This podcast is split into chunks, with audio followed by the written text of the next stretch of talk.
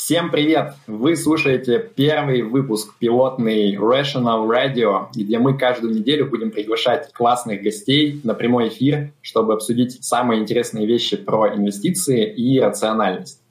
Построим мы сегодня наш разговор так. Э, первый час э, мы поговорим с гостем, наверное, один на один, а потом полчаса будет на вопросы, поэтому те, кто хочет задать вопрос, вы их записывайте, запоминайте, мы вам обязательно дадим слово чуть позже. А у нас в гостях сегодня Александр Фининди, один из самых популярных э, независимых финансовых инвестиционных блогеров России.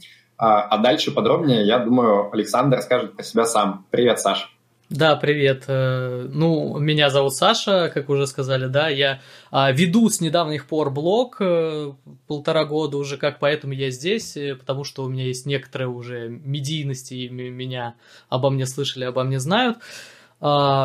В принципе, на ссылка на мой блог, она была в описании, да, в, в релизе к этому подкасту, к этому радио выпуску. И э, на самом деле я занимаюсь не только блогом, я на самом деле работаю на работе, если что, так э, нужно ли рассказывать про нее сейчас? Чтобы да, мне кажется, как раз э, будет классный старт, если ты расскажешь вообще, чем ты занимаешься, и, наверное, плавно подведешь к тому, вот мы будем сегодня обсуждать FIRE, то есть Financial Independence Retire Early, то, что популярно достаточно на Западе уже давно, когда люди копят а, деньги очень активно на то, чтобы раньше выйти на пенсию. А в России все больше каналов и каких-то статей, видео про это появляется в последние годы. И я как раз с тобой хотел обсудить, как с одним из а, адекватных представителей этого движения, как ты на это смотришь. Соответственно, вот будет классно, если ты дашь вводную, кто ты, чем ты занимаешься, и как тебе в голову вообще пришла эта безумная идея в России заниматься FIRE. Ну, на самом деле, смотрите, я вообще родом из, из Саратовской области, даже не из Саратова, а из маленького городка, из-под Саратова. А, я учился в Саратове, а, в Саратовском географическом, ой, в Саратовском государственном университете на географическом факультете по а, профессии я геоинформатик. Это такие люди, которые делают, скажем так, электронные карты. Вот то, что вы видите, когда заходите на Google карты или на Яндекс карты, это примерно те же люди, которые вот э, на кого я учился, те люди и делают. 2GIS там, например, то же самое, да.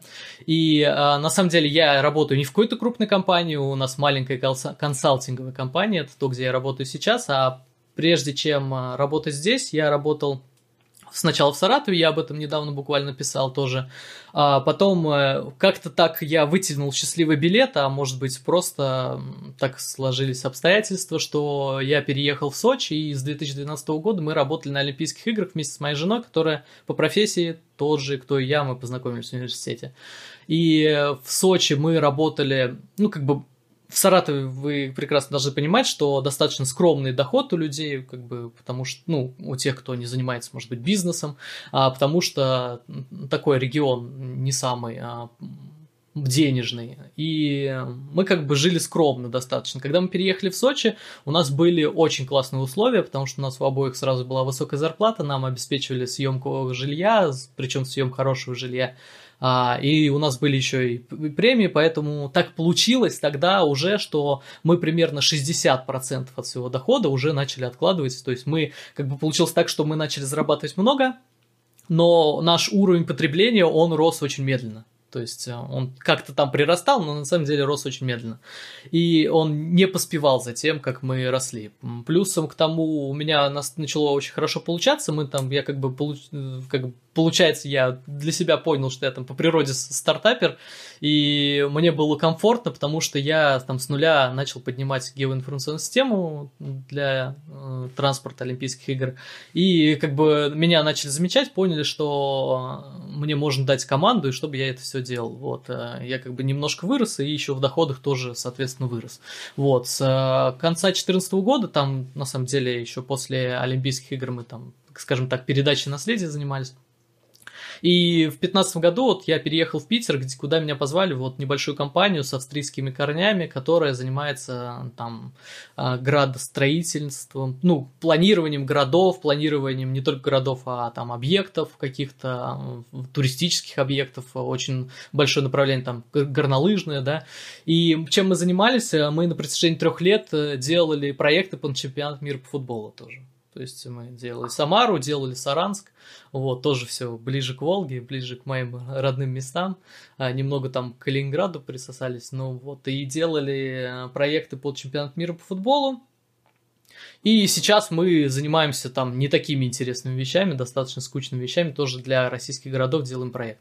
Вот. Окей, okay. ну смотри, я подытожу тогда, вот если кратко сказать, у тебя прям классический кейс из э, западных учебников по FIRE.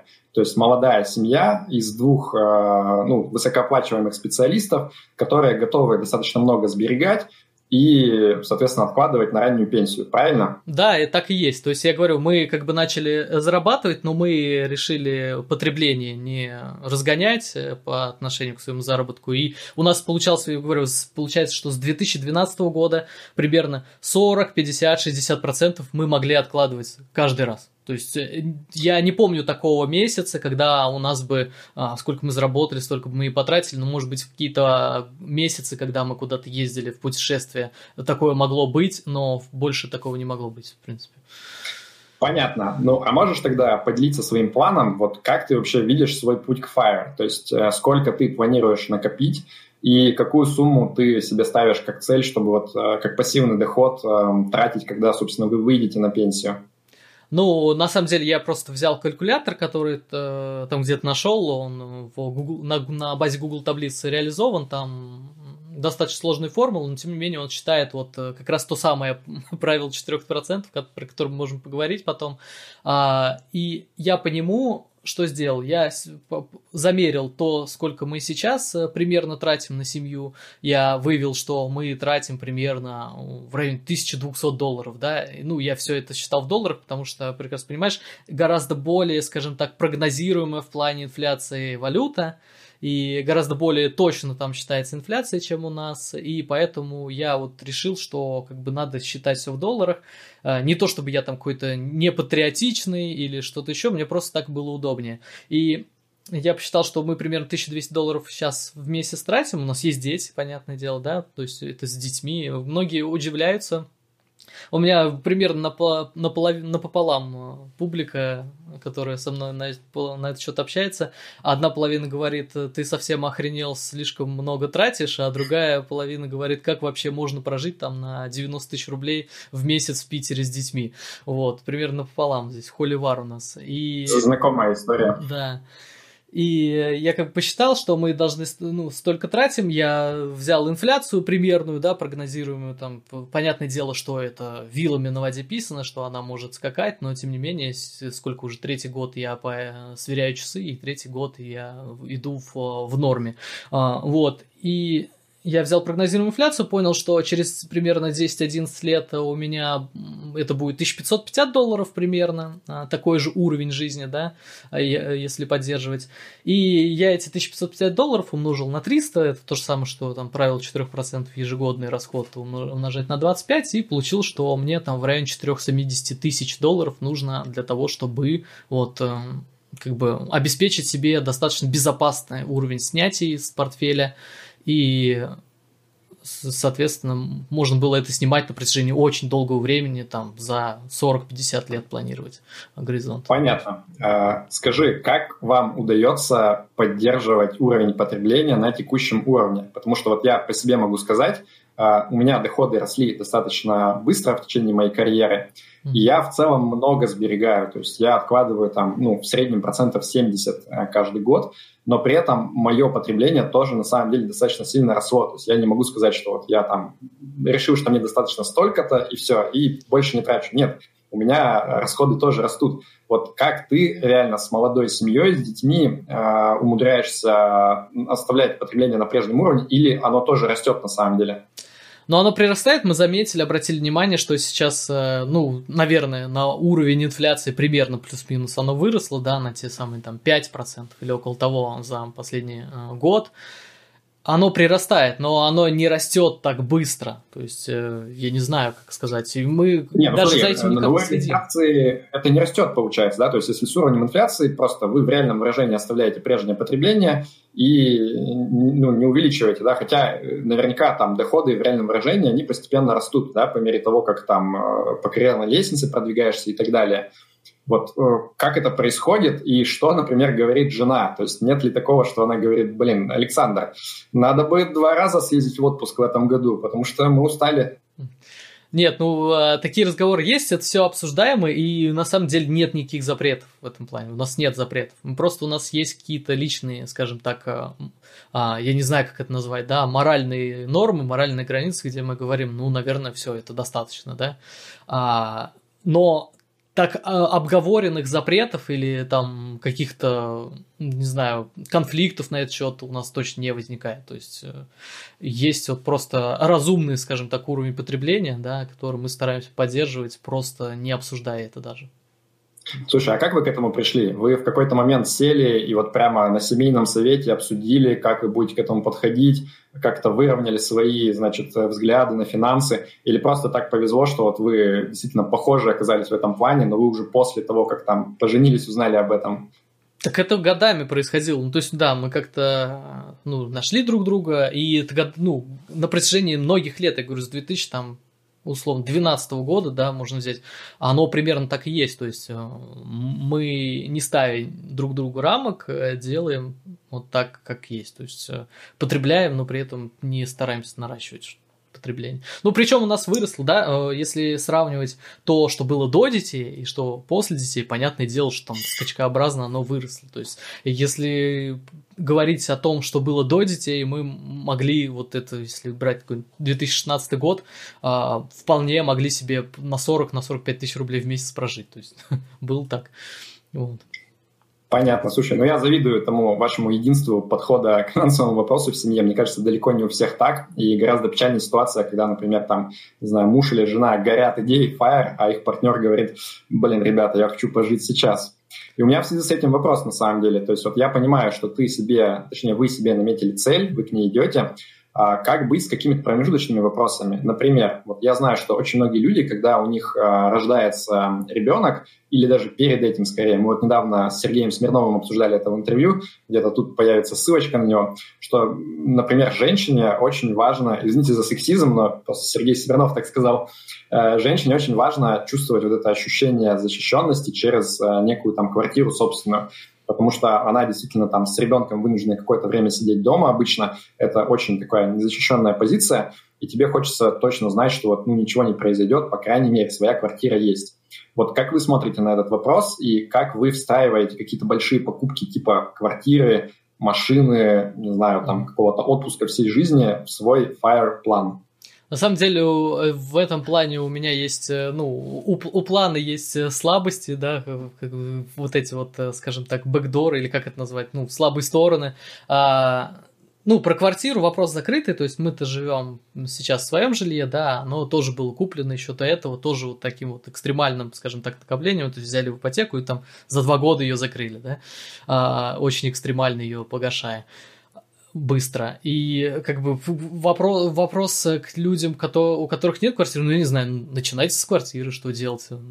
Приходится откладывать. Вы знаете, вы, если, ну, видели то, что я себе планирую, у меня достаточно поздний для вот фаеров, да, выход на пенсию, 43 у меня года сейчас там стоит в планах, ну, может быть, чуть пораньше, а, могу потом рассказать, да, из-за чего это получается. Вот, и почему так? Потому что мы еще и на квартиру копили, то есть, ну, какое-то время вот э, ушло на то, чтобы вот жилье себе купить, да.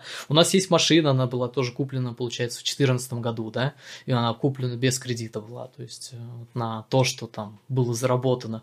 И э, сейчас 21 год на дворе, оказалось, ну, машина, скажем так, морально устарела, она очень, ну, хороша в плане там просто использования, да, она, в, в ней ничего не ломается, она на самом деле там у нас не так много проехала, да, там 53 тысячи километров пробег за 7 лет, вот, но, ну, как бы можно купить новую машину, и на это даже достаточно денег, но понятное дело, что сразу же цели там, ранней пенсии, они откладываются сразу года на 2, на 3 таких, вот на такие вещи у меня нет бюджетов, да, ремонт, например, у нас э, сделан хороший ремонт, э, в семнадцатом году мы как э, купили квартиру, мы достаточно там хорошо сделали ремонт качественный, и он до сих пор живет, но я прекрасно понимаю, что через 3-4 года появятся какие-то траты, которые от которых никуда не деться. Так, вот. уже ответ-то какой? То что вы в итоге с ними делаете? Вы говорите, нет, мы, у нас все-таки есть план, мы сейчас будем нет, на Fire. Есть э, какие-то вещи, которые, конечно же, превалируют, да, если, например, нужно будет э, делать какой-то ремонт в, э, в квартире, который э, никак нельзя, ну, ничто нельзя с этим сделать, то, конечно же, он будет превалировать. А, с машиной вот сложно, то есть мы э, думали, а может быть как-то, может быть обновиться, но на самом деле ее жалко, эту машину, потому что она уже член семьи, вот, и, скорее всего, она с нами там проведет лет 5-6, еще минимум. Вот. Понятно.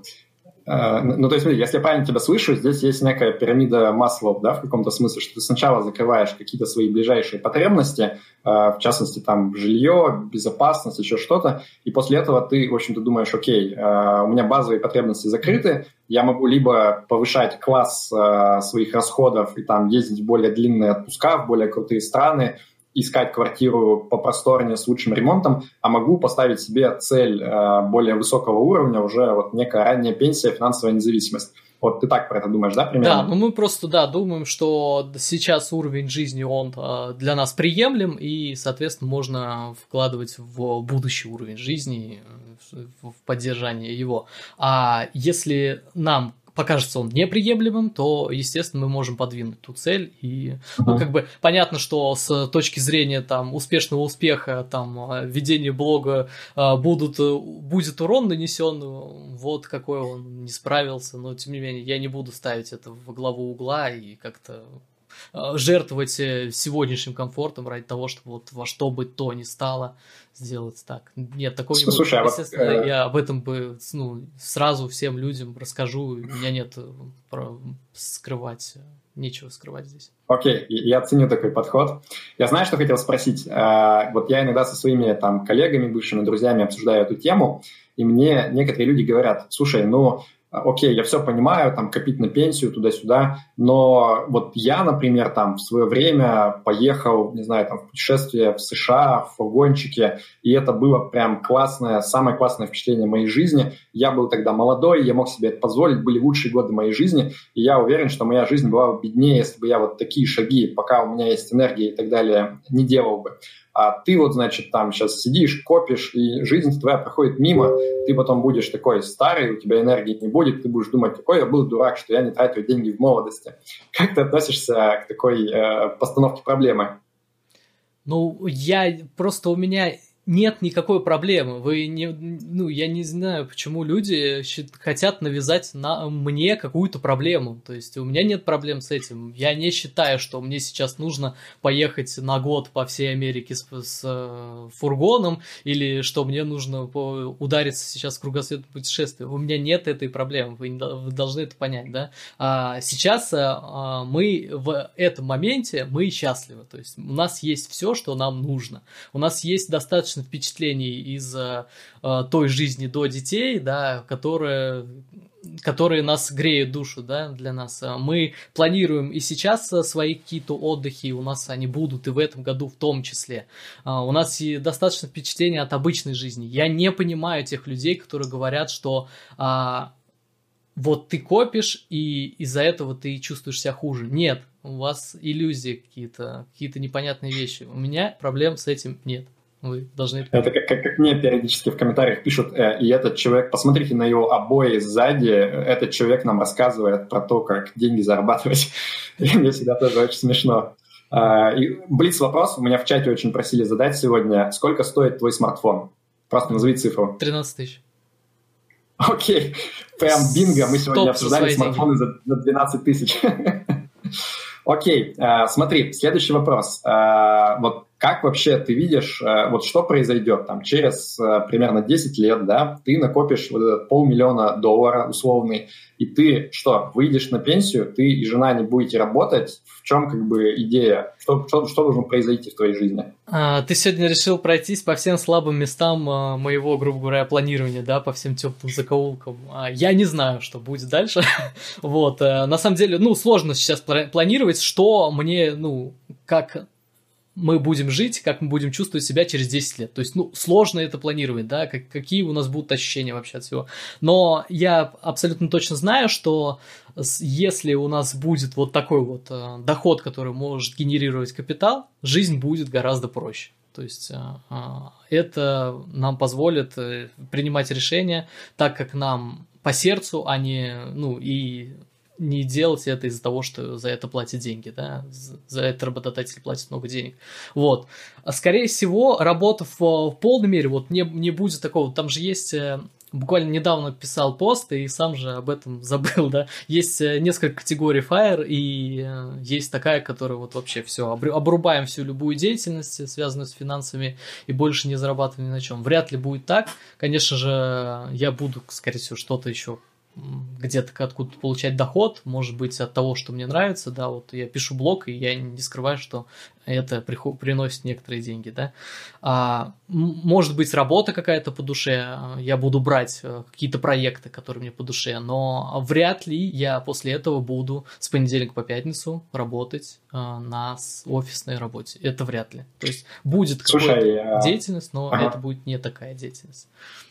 А вот ты не думаешь, что случится, вот многие на самом деле из известных западных блогеров, кто писал про Fire, они уже, собственно, откинулись, так сказать, и перешли в свою раннюю пенсию, и, мне кажется, процентов 80 из них пишут, что, э, ну, если честно, непонятно, чего я ждал. Как бы, да, у меня там сейчас есть возможность не работать, но в целом моя жизнь не кардинально не улучшилась, и на самом деле я сейчас, оглядываясь назад, понимаю, что я вот те вещи, которые я как бы откладывал до э, выхода на пенсию, я на самом деле их мог и раньше начинать делать. Я мог там, например, менять работу на какую-то Э, с более гибким графиком, э, в более интересной сфере. И оказалось, что эта работа, она, в принципе, тоже неплохо денег приносит, когда ты вот ее делаешь душой, тебе интересно.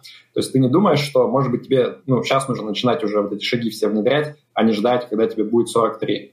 Не знаю, ну, как бы я обычный человек, который испытывает стресс, если, например, меняется работа или теряется доход на пару месяцев, пока ты ищешь новое что-то, да. Я, конечно, буду испытывать этот стресс, и мне это не хочется делать. Может быть, я сижу в зоне комфорта, как мне, да, некоторые упрекают. Вот, э, приходят какие-то другие предложения, которые я а, отвергаю. Вот. Я не знаю, на самом деле, сложный вопрос. Может быть, действительно так лучше, и может быть, действительно стоит так пробовать. У меня недавно буквально вот весеннее обострение, да, я хотел резюмешку отправить в другое место, вообще сменить там кардинально род деятельности, но что-то меня остановило в очередной раз. Намек работодателю, который слушает подкаст, поднимите зарплату Саши, он думает о смене места. Не, прекрасно, у нас э, с работодателем на самом деле отношения классные, вот, и я считаю, что я, ну, зарабатываю у него ровно столько, сколько я а, должен. То есть, ну, как-то так вот. Понятное дело, что оно тоже индексируется, подрастает немного. Вот. А, почему? Потому что у меня есть очень много свободы. Вот мне некоторые говорят, например, как ты можешь позволить себе так много времени там на чтение каких-то вещей по финансам как-то. Вот я как бы получается, что сейчас а, самообразовываюсь, получаю, грубо говоря, высшее образование самостоятельно в другой абсолютно сфере. Вот что я делаю на протяжении последних двух лет сейчас уже, да, и на протяжении еще нескольких лет буду делать. И мне многие задают вопрос, как вообще так, ну, откуда у тебя есть время? Ну, потому что у нас есть достаточно хорошие а, отношения доверительные с работодателем текущим, и он от меня не требует, чтобы я все время посвящал именно работе. Вот, и он прекрасно знает, что у меня есть сайт-проекты, причем он сайт, да, а, причем не один этот, а еще один. Поэтому он знает обо всех, и мы с ним общаемся по этому поводу, он спрашивает, как у меня дела. Вот. Радуется за мои успехи. В блоге, да? Не, он не а, подписан, я его не подписываю, ну, типа, не говорю ссылку и так далее, но он всегда, да, спрашивает, как дела. Вот, радуется. Понятно. Давай перейдем от твоего личного кейса вот к более широкой теме. А, если честно, я вот когда я вижу всякие телеграм-каналы про Fire, я вижу, что там несколько десятков тысяч подписчиков, и когда я сам, на самом деле, что-то рассказываю на эту тему, мне немножко как бы стыдно, потому что я понимаю, что лично мне, например, а, дико повезло, ну, там, с карьерой, с местом работы, с зарплатой, и для меня вот эти все темы, они как бы, ну, практически актуальны. То есть я могу там эти все модели считать и применять к жизни, но я вместе с тем понимаю, что если вот брать как бы в среднем население России, то я скорее то, что в статистике называется выброс. То есть я сильно выше среднего уровня, там можно дискутировать, какая в этом моя заслуга или заслуга удачи, но мне кажется, что ну, заслуга удачи здесь большая. И у меня есть такое подозрение, что для подавляющего большинства тех, кто читает такого рода каналы, на самом деле там никаким Fire даже в самом лучшем раскладе и не пахнет. А, вот как ты вообще мыслишь эту проблему? Не видишь ли ты здесь противоречия, что люди этим интересуются, но для них это вообще на самом деле не актуально? И, ну, вот, не знаю, что думаешь на эту тему? Ну, я с тобой абсолютно согласен, что для большинства людей, не только в России, но в России особенно, да, понятное дело почему, потому что у нас а, доходы не те а, реальные.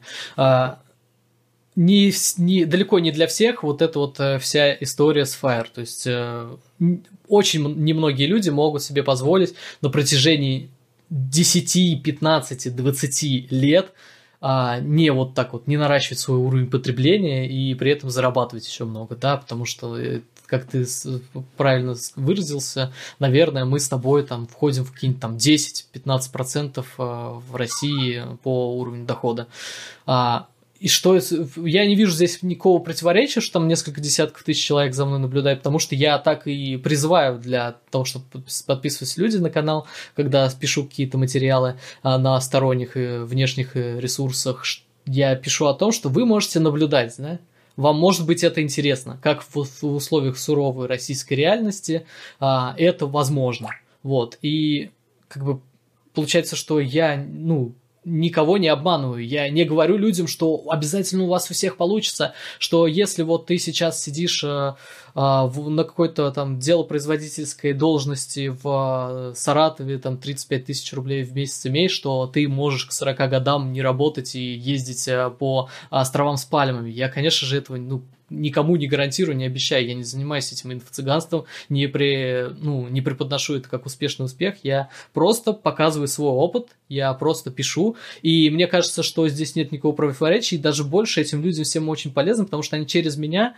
а, как-то приобщаются к этой теме, для себя что-то, какие-то крупицы финансовой вот этой вот грамотности, как это называется, да, а, для себя приобретают, то есть все равно они видят, что мои принципы, они вообще для большинства все-таки актуальны.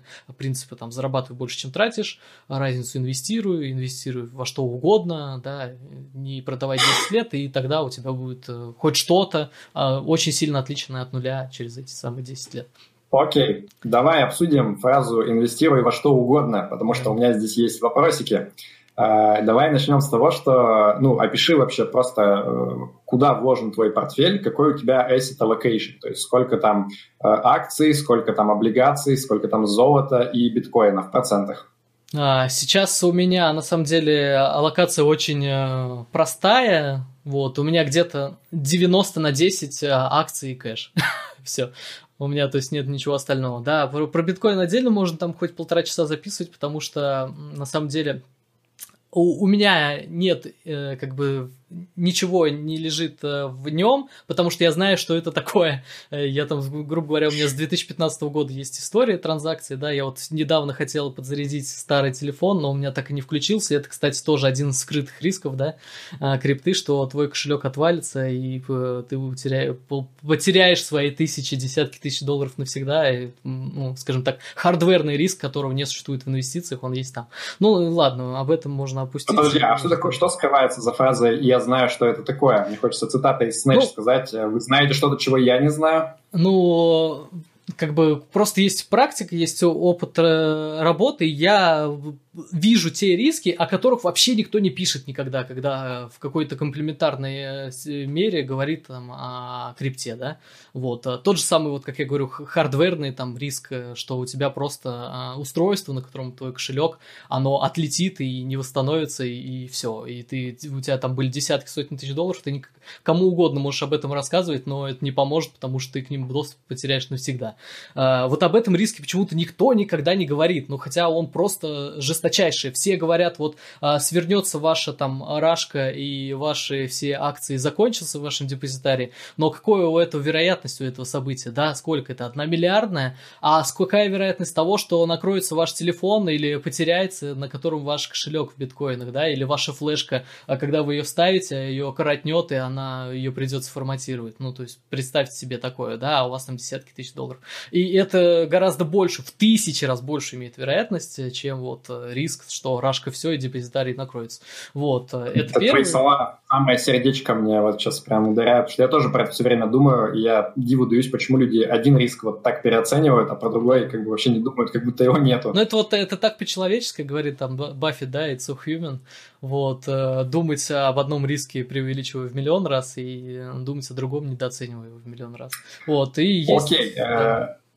Ну да, извини, говори. Ну, там, грубо говоря, еще пара рисков есть, там инфраструктурный там риск. Например, многие говорят о том, что вот а, почему ты не, не инвестируешь какую-то частичку портфеля в биткоин. Какую? Один процент? Ну, серьезно? То есть вы хотите, чтобы на 500 долларов там а, купить биток, вы 25 долларов заплатите за одну транзакцию, потому что как бы все же а, там же, ну, скажем так, комиссия транзакции зависит не от вас вообще, да, вы можете поставить 1 доллар комиссию, но ваша транзакция примерно полгода не будет обрабатываться и не обработается вообще не примерно никогда. Да, вы должны ставить всегда рыночную комиссию. То есть 25 долларов сейчас рыночная комиссия, вот примерно, да, там месяц назад я как-то проверял. Вы 25 долларов на вход, 25 долларов на выход, 50 долларов от 500 это сколько? 10% комиссионные? Серьезно? Ну, то есть, ну, у вас э, должны быть адекватные какие-то, адекватное понимание процесса. Который Окей, okay, ну давай про, бит, про, биткоин не будем подробно. У меня сразу, вот, когда ты назвала локацию, да, 90% в акциях, э, у меня возник вопрос, насколько железные твои яйца, потому что э, в теории это все звучит абсолютно логично. Э, ну, ты молодой, э, у тебя, судя по всему, есть там подушка и так далее, и тебе эти деньги не нужны прям вот-вот на то, чтобы выживать. С точки зрения фин-теории это все логично. Но, если честно, я очень мало знаю людей, прям вот лично вживую, кто готов э, выдерживать на своем портфеле э, просадки, когда у тебя 90% акций. Даже если это акции какой-то развитой страны вроде США, э, вот то, что мы наблюдали буквально год назад, когда все валилось на 35% в рекордно короткие сроки. У меня вопрос, как ты вообще ощущаешь вот подобные вещи, и как ощущает твоя жена? Подобные вещи Расскажи. Ну, а, жена вообще, в принципе, не следит, да, за рынком, то есть ей она как бы мне в, в доверительное управление, грубо да, говоря, да, отдала. Так, наш, а, дорогой, как, как там наш рынок в марте 20 такой, все отлично, не беспокойся. Да, все нормально. Все, под контролем. Все под контролем, да, примерно так и было, да. Ну, на самом деле, в марте 20 у меня тоже аллокация не сильно отличалась, у меня был 70-75% в акциях, да, и ничего пережил э, там стресса особого не было насчет этого. Понятное дело, что я там видел эту просадку жесточайшую, я был в тех же самых акциях, да, в российских и в американских, я видел эту просадку, и я понял, что я могу терпеть гораздо больше, и поэтому я стал еще и наращивать, наращивать, наращивать, и идти вот к 90-10. Вот. Я считаю, что я готов просиживать просадки 35, 40, 45% без проблем. То есть у тебя вообще, получается, вот этих бихевиоральных проблем нету, да, которых все говорят, что зуд о том, чтобы все продать э, и не связываться с этими акциями, это не про тебя. Нет, не про меня. Я могу сожалеть лишь о том, об упущенных возможностях, грубо говоря, когда видел, что э, сильно просел, да, рынок, э, что были деньги для того, чтобы купить, чтобы было время для того, чтобы купить, но что-то вот сидел, ждал, вот этот маркет таймил, там, вы, выбирал время, и вот это вот, такие сожаления об упущенных возможностях есть, а о том, что там что-то сильно упадет и не восстановится, ну, а, не восстановится, будем покупать подешевле. Ничего страшного в этом особого не вижу. Есть же тот самый sequence of return risk, да, про который, я не знаю, в России так и не перевели этот термин на русский язык, да, риск последовательности возвратов или там риск последовательности доходности, да. А сейчас на стадии, когда я накапливаю, когда у меня там примерно 10 лет до того момента, где вот может быть тот самый переходный период перехода от накопления к потреблению портфеля, а, в этот период мне вообще должно быть безразлично на то, какого уровня просадки и когда они будут, да, будут она через год, через два или через три, мне вообще должно быть плевать на это, и мне, в принципе, я это прекрасно понимаю, и мне, собственно, и плевать на это, да.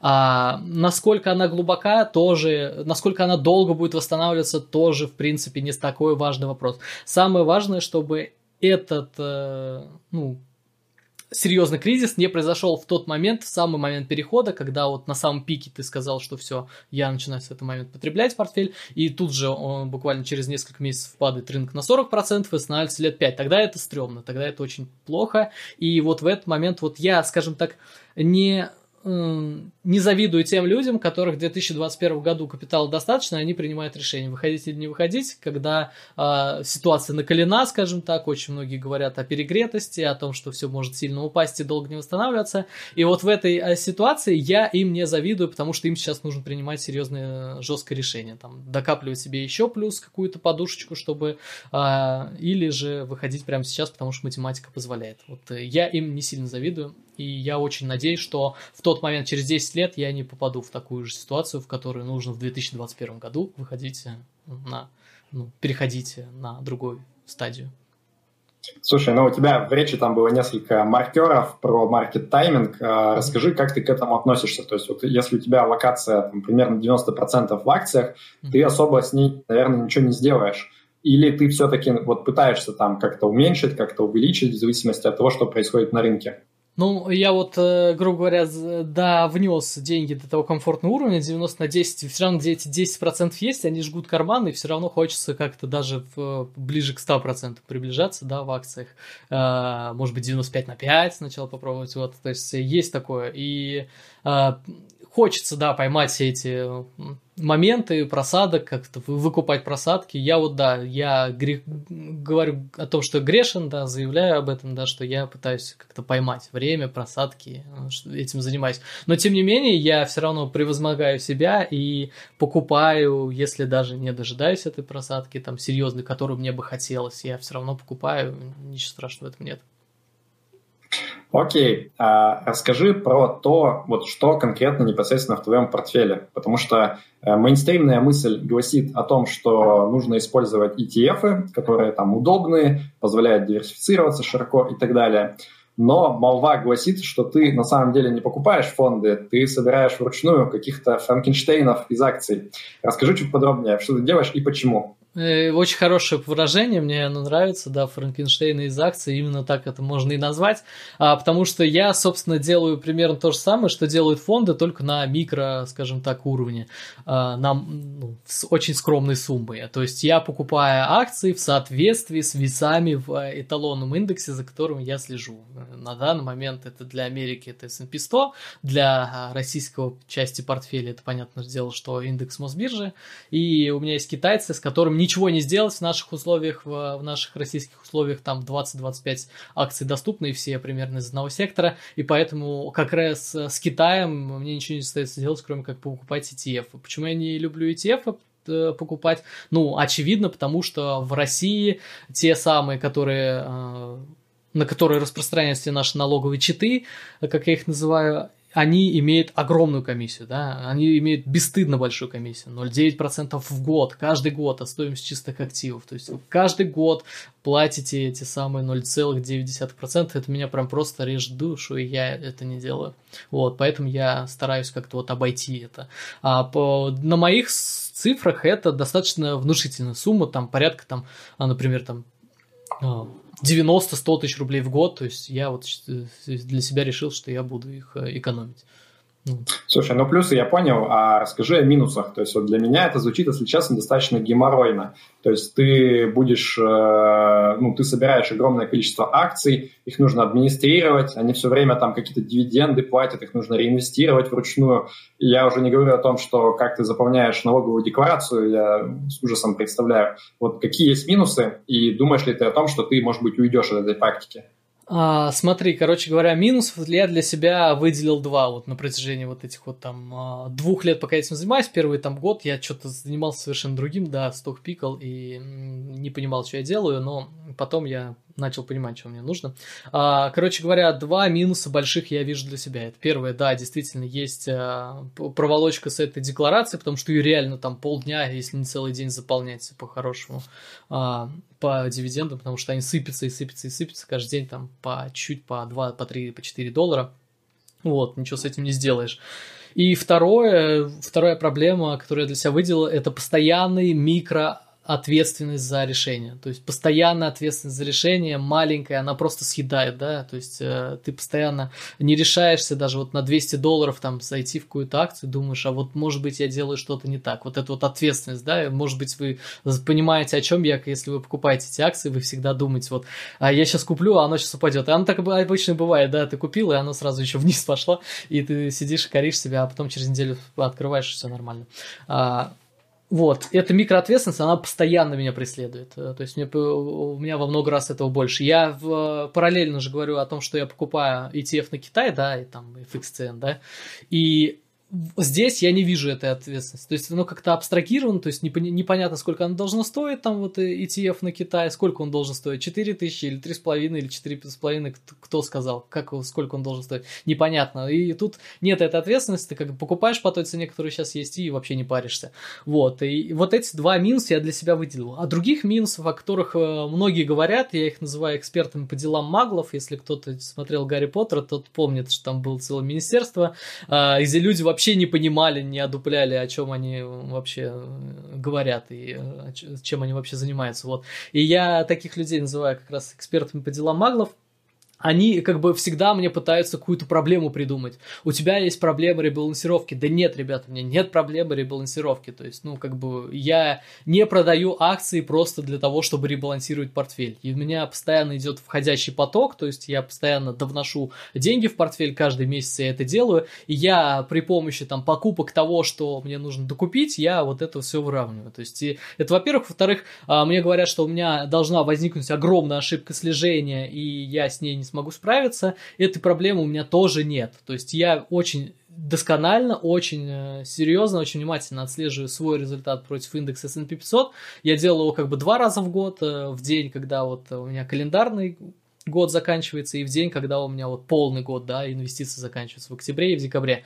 И я еще вот э, недавно, буквально в марте, тоже сверил часы, и тоже у меня все нормально. То есть я ошибку слежения контролирую, и она не растет, она даже немного падает, потому что все с большим большим а, объемом портфеля, все новые новые покупки, они все меньше и меньше генерируют какую-то ошибку. Теория больших чисел на моей стороне, то есть э, при таком большом наборе данных, там 200, 300, 400 сделок, а каждая сделка, она все меньше и меньше влияет и на самом деле практически не влияет на конечный результат.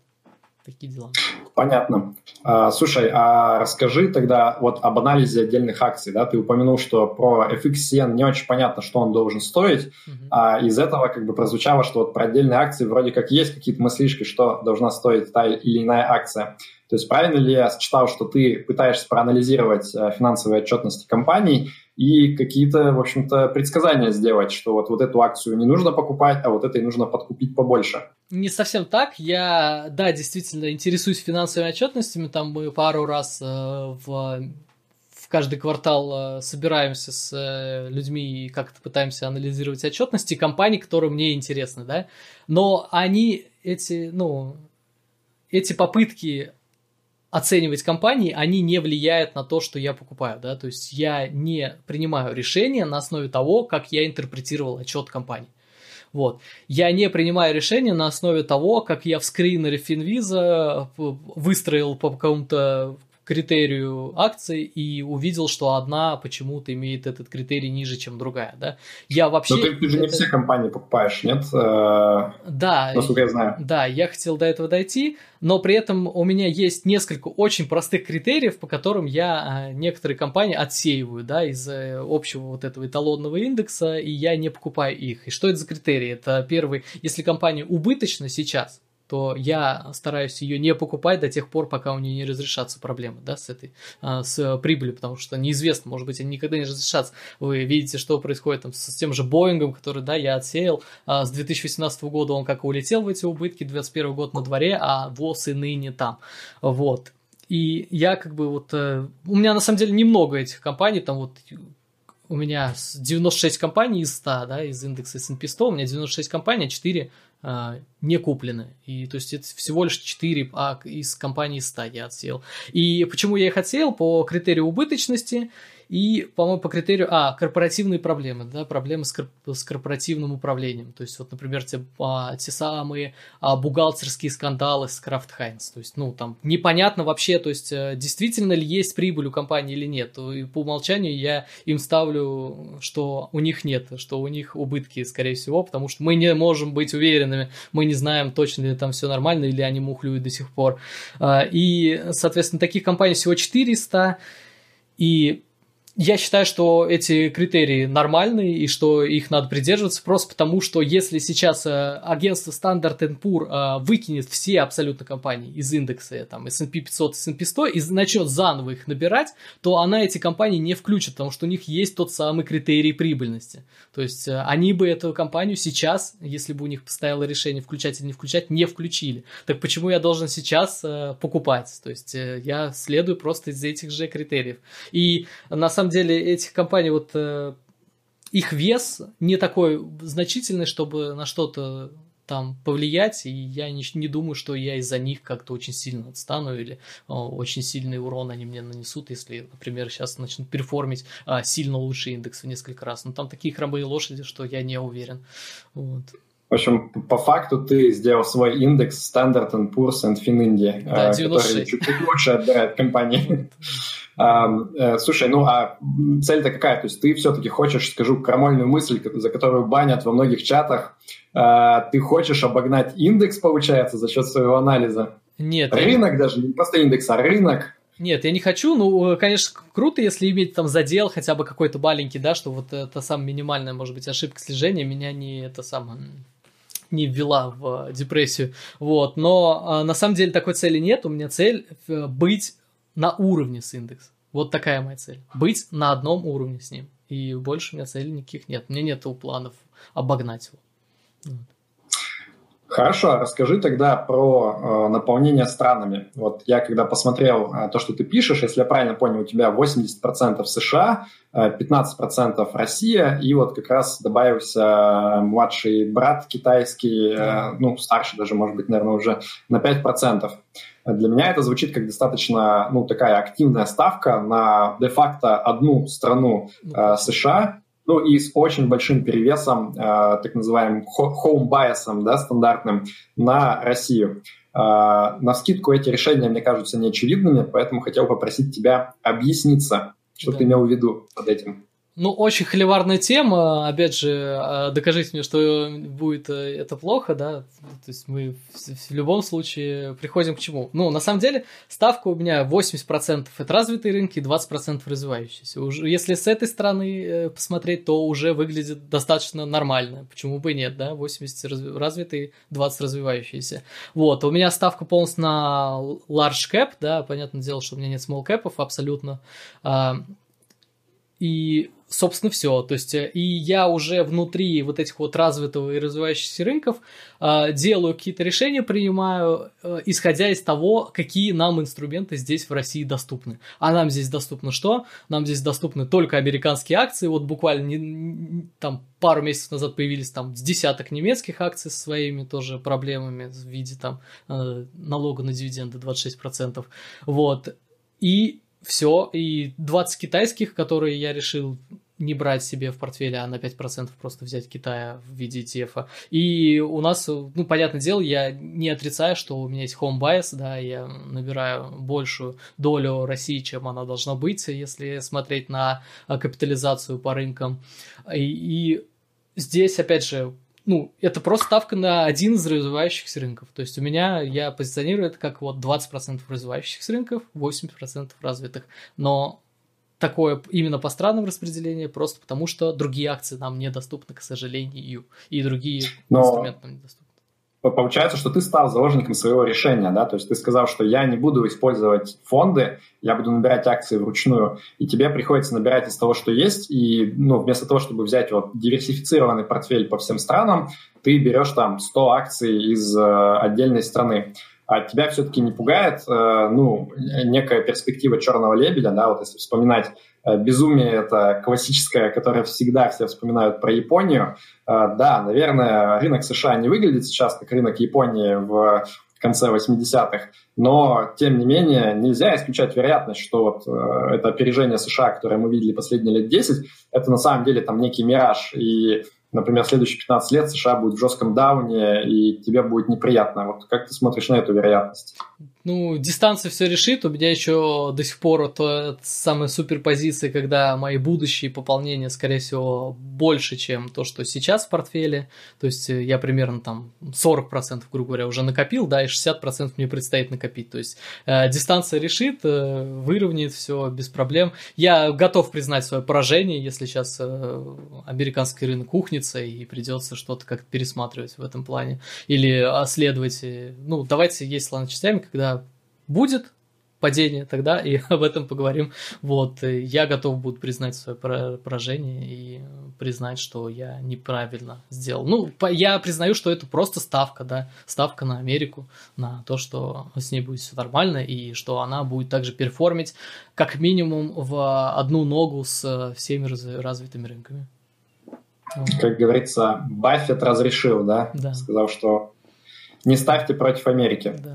Ну, в ногу, на самом деле, отдельный вопрос, потому что, в общем-то, последнее это время как раз-таки рынок США не сильно в ногу идет с развивающимися, с развитыми рынками. Он как бы жестко обгоняет да. всех остальных, что, на мой взгляд, немножко намекает, что тенденция может и поменяться. Возврат к среднему когда... произойдет.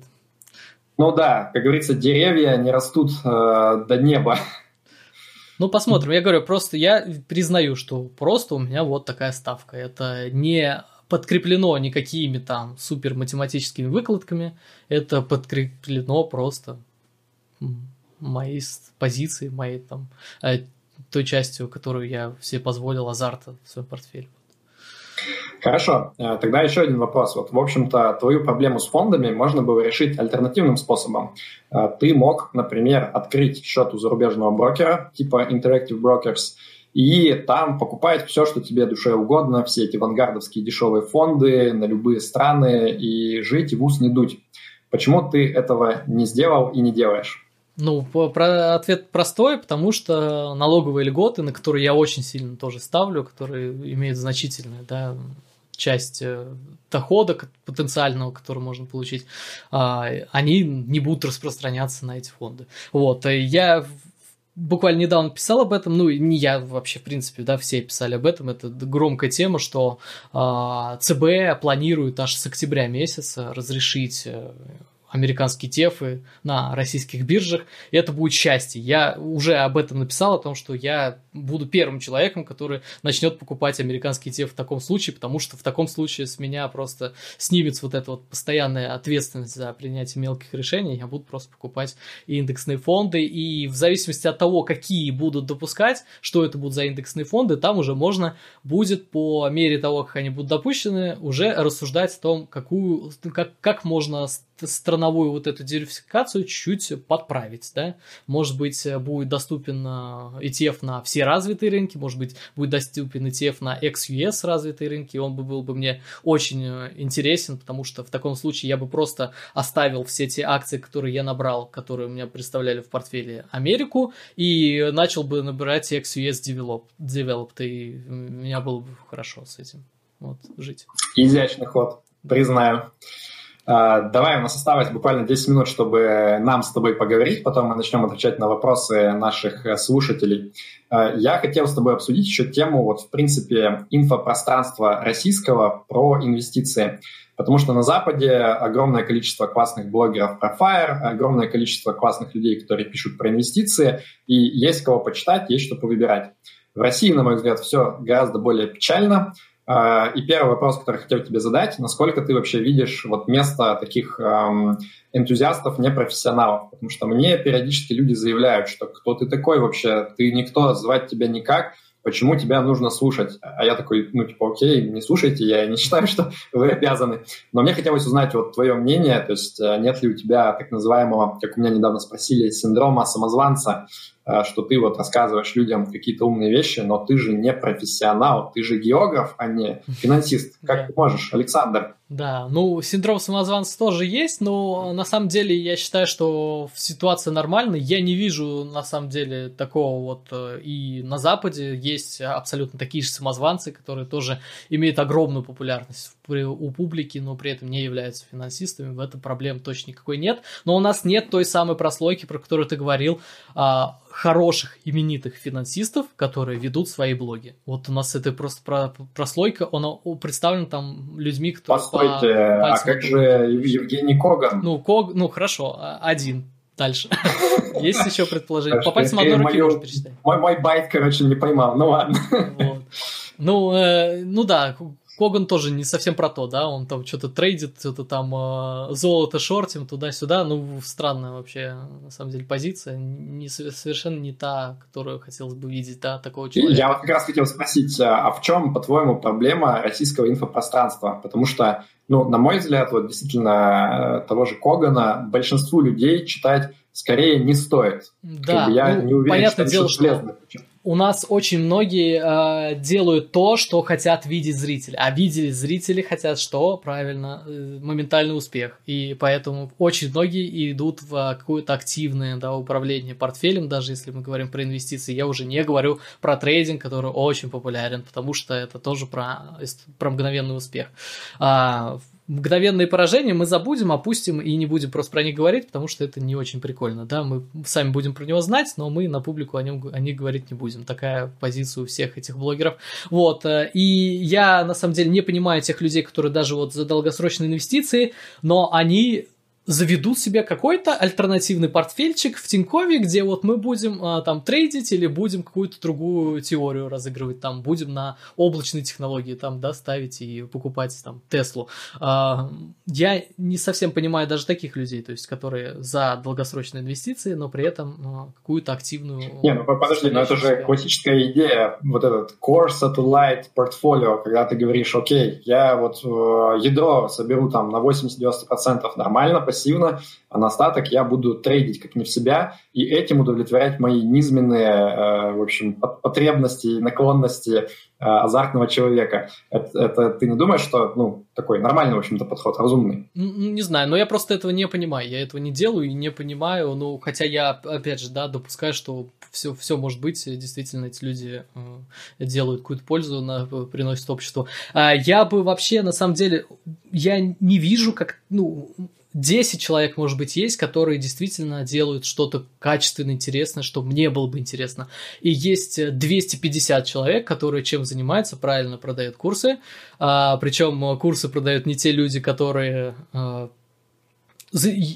являются прям вот, да, именитыми людьми, там, с образованием, с финансовым или, может быть, с очень э, внушительным портфелем долгосрочным, а продают курсы чаще всего кто? Маркетологи. Они э, знают маркетинг, им это все, они здесь как рыба в воде, и э, накидать э, просто каких-то идей из книжек и из э, чужих курсов, себе упаковать какую-то упаковку, создать продукт и начать его продавать, это, в принципе, все, с чем сейчас занимается, может быть, 75 или 80 процентов всех вот этих самых блогеров в Телеграме, в Ютубе и так далее. Вот, и меня, конечно, это удивляет, и мне кажется, что это не очень хорошо.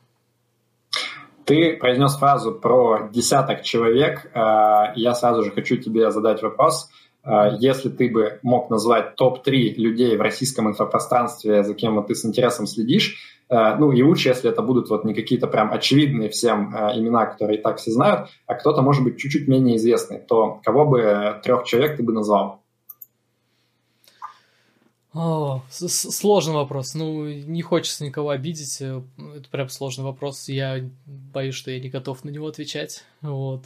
Не, ну окей, ладно, не обязательно топ, просто вот э, из десятка, кого ты назвал, вот просто три имени, кого ты читаешь и считаешь, что не стыдно порекомендовать. Ну вот я недавно, э, опять же, для себя там с начала года открыл там маленький блог, да, человек, которого ты, по-моему, на прошлой неделе звал, да, Сергей, по-моему, зовут, да, я буквально в январе его начал читать, и мне прям, да, мне очень, очень приятно, что, что он пишет, потому что он прям пишет очень обстоятельно, хорошо, качественно. И, по-моему, он занимается, да, то ли финансовым управлением, то есть человек э, тот самый, который должен писать об этом. Банке, нашими российскими активами управляет, а, народными. Ну, видишь как. Ну, то есть э, такие люди должны, да, занимать это поле, да, инфо, инфопространство, а не какие-то другие люди. Вот, если смотреть на YouTube, мне интересно, может быть, наблюдать, интересно следить за ходом мысли. Я уже много раз говорил об этом. выпало из головы. Представь себе имя, которое на самом деле... А, пиши нам. Мы а, Черемушкин, да, Дмитрий Черемушкин. Вот. Э, мне ну, как бы нравится, как он рассуждает. То есть он, опять же, он занимается там курсами, что-то там, какие-то курсы по опционам, вот придите к нам на курсы, все равно какие-то торгуют курсами, понятное дело. Но мне нравится его, ну, как бы, ход рассуждений, ход мыслей, хотя он занимается стокпикингом, да, не совсем про то вообще. А, и собственно, в Телеграме назвал, кого можно там, да, интересно почитать, в Ютубе назвал, кого бы я смотрел. Ну, Назара я смотрю, да, чтить. Ну, он тоже занимается топ-пикингом, он примерно тем же самым занимается, да, вы, выбирает отдельные акции. Но он очень интересный и очень обстоятельно рассказывает. Ты такой сидишь, смотришь и э, чему-то учишься, да, пока смотришь, тоже хороший человек. Вот, а так я не знаю больше еще кого-то. Ну, okay. в, в Телеграме я, кстати, вот в начале года я же писал вы, выборку, там 8-10 каналов, которые я читаю, э, и сейчас я просто не смогу на вскидку их все перечислить, но может, можно найти и посмотреть на нее еще раз, там ты тоже был перечислен, мне тоже нравится, потому что, ну, ты не с точки зрения инвестиций, да, что ты пишешь, интересно. Я вообще ни, ни разу не встречал пост про инвестиции. Ну, потому что читаю не сильно давно. От кого засчитан? Вот, но а, то отношение там к жизни, к планированию, да, оно прям, мне прям нравится. Прям, я смотрю, читаю, такой, о, хорошо. Спасибо, бро, очень приятно. А, блин, я даже забыл вопрос от польщения, который я хотел финально задать. А, я хотел прям набросить Адова на вентилятор. Я читаю твой телеграм-канал, mm-hmm. и периодически у меня такое ощущение, что там появляются рекламные посты, ну, э, я вот сейчас, наверное, даже не назову конкретные имена, но что-то в стиле там какой-нибудь мега популярный ленивый блог инвестора, mm-hmm. который, если честно, я насколько помню, когда последний раз читал, мне показалось, что там не так много мыслей, которые стоит людям узнавать.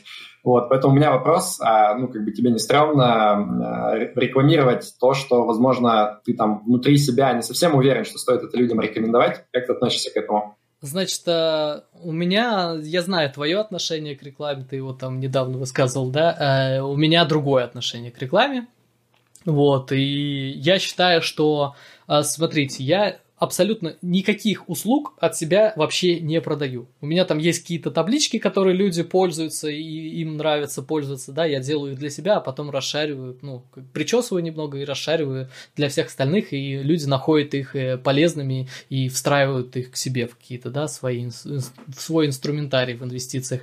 Вот, э, потом я пишу какие-то посты, изучаю какие-то темы, и изучая их, пишу посты, и людям тоже это интересно. То есть, а, но я при этом ничего вообще не продаю. У меня нет консультаций ни платных, ни бесплатных, тем более я бесплатно не готов работать, я не это самое, не волонтер. Э, платных консультаций у меня нет, потому что я не вижу в себе сил кого-то консультировать. Я прекрасно знаю, что я проконсультирую не хуже в тех самых 80% маркетологов, которые продают курсы, но я не вижу в себе сил, в отличие от них, я не такой э, уверенный в своих силах, как они. Вот, но кто-то же должен платить, кто платит, э, рекламодатели платят, вот, и у меня такое отношение. То есть, э, ребят, вы ни за что не платите, а, но при этом я не готов делать это абсолютно бесплатно на волонтерской, на, э, на волонтерской тематики. Ну, я смотри, я, я понимаю эту позицию, с ней-то я даже как раз не спорю, то есть абсолютно нормально давать рекламу. Мне просто кажется, что те люди, кто уважает тебя, как раз вот именно за то, что ты там ничего не продаешь, ничего не навязываешь, у тебя настоящее независимое мнение человека, который с мозгами способен разобраться и для себя принять какие-то решения. И мне кажется, что люди, вот они когда видят рекламу, они все-таки какая-то доля э, думает, ну окей, раз Александр это разместил, наверное, он считает, что это вот, ну как бы ок, что это хороший источник, я, наверное, подпишусь. А, не думал ли ты, что можно найти где-то вот путь посередине и просто отбраковывать тех, кого ты считаешь неправильным рекомендовать, и просто оставлять э, ту рекламу, которая, в общем-то, ну, нормальная, с которой нет никаких проблем? Вы не видите, скольких я отбраковываю. Вот, э, я понимаю тебя. 50% как минимум я отбраковываю вот эти IPO-шники, я не знаю, там, э, кто еще. Ну вот то, что я считаю, что человеку прям явно может навредить, я отбраковываю там. Форекс э, у меня это запретная тема, да, в э, рекламе какой-то. Дальше что еще там? Вот IPO я стараюсь не вообще ну, как бы не прикасаться. У меня была там одна реклама, я что-то пропустил, э, а на самом деле сейчас понял, принял решение, что лучше обходить их страной, а, потому что люди могут действительно подумать, что там классно, но там очень такое высасывание денег очень хорошо на, настроено в этой теме, и просто сейчас есть очень большие доходы, и поэтому всем хватает, да, но когда-то это прекратится, и одним будет хватать, а за счет других будут выезжать. А, вот, и у меня там понятно, что про крипту я не рекламирую, просто потому что тема тоже токсичная довольно, и там очень непонятно, как оценивать, да, э, тех, кто пытается прорекламировать себя. Вот. А все остальное я смотрю, ну, ну, кто я такой, чтобы там э, субъективизм каким-то отсеивать людей, которые, например, рассказывают о том, какая прекрасная американская э, компания Intel, потому что они посмотрели в ее в отчет и увидели в ней такие-то показатели, и поэтому они считают, что ее нужно покупать, а не другую какую-то компанию, там, AMD, да? Ну, кто я такой, чтобы говорить, что это не будет интересно моим зрителям? Ну, читателям. Это не навредит им, потому что там нет такой прям прямой какой-то продажи, прямой, при, прямого отъема денег, но при этом э, непонятно, да, полезный это или не полезный контент, я просто оставляю на суд это людям. Ну, может быть, это неправильная позиция, но вот она такая, какая есть, это моя позиция. Окей, okay, понял твою позицию. Хочется объявить челлендж. Э, найди вредную рекламу у Александра на канале и пришли нам ссылку на нее.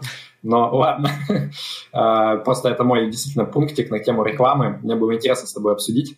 А, друзья, я думаю, что на этом мы а, наш диалог закончим и перейдем, как говорили в моей немецкой школе, к полилогу.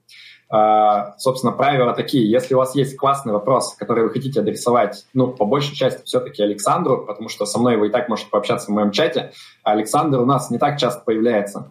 А, то можно нажать кнопку «Поднять руку», я вам размьючу микрофон, и после этого вам нужно будет еще со своей стороны убрать мьют, и вы сможете задать вопрос. А, поэтому буквально вам полминутки на то, чтобы собраться с мыслями и начать поднимать руки. А я пока, наверное, ну, для тех, кто смотрит в записи на YouTube или еще где-то в SoundCloud, э, скажу, что э, не забудьте пройти в описание, там есть ссылки на все ресурсы Александра, на YouTube-канал, Telegram-канал и так далее. Обязательно подпишитесь, он пишет интересные, классные вещи. Э, поставьте лайк нашему видео, если вы это еще не сделали. Напишите комментарий, если вам что-то понравилось. И на мои ресурсы тоже в описании есть ссылки, опять же, там телеграм-канал, твиттер, ютуб, везде немножко разный контент. Везде подписывайтесь, будет классно. Итак, друзья, я жду ваших поднятых рук. А, видимо, мы раскрыли просто все тайны бытия, потому что я вот пока не вижу ни одной поднятой руки. А, видимо, мы совершенно исчерпывающе всю тему. О, отлично, я вижу Лешу Маркова с канала Хулиномика. Алексей, я дал тебе доступ. Что ты хочешь нам сказать? Размьють себя. Я надеюсь, что это не глюк и не ребенок Леши там просто пролез за Телеграм. Нет, нет, это я на самом деле. Я хотел узнать, то есть меня слышно. Я первый раз используюсь этим великолепным э, клабхаусом внутри Телеграма. Привет, Леш, да, мы тебя отлично слышим, пока ты не заметился опять. От, отлично. Такой вопрос для Александра. Вот он все-таки же копит на, на пенсию какую-то, а что он собирается делать на этой пенсии? Мне вот интересно. Может быть, он тогда начнет консультировать. Потому что я абсолютно согласен с тем, что он может дать совет э, лучше, чем 80% э, наших гуру. Э, может быть, он займется тогда консультированием?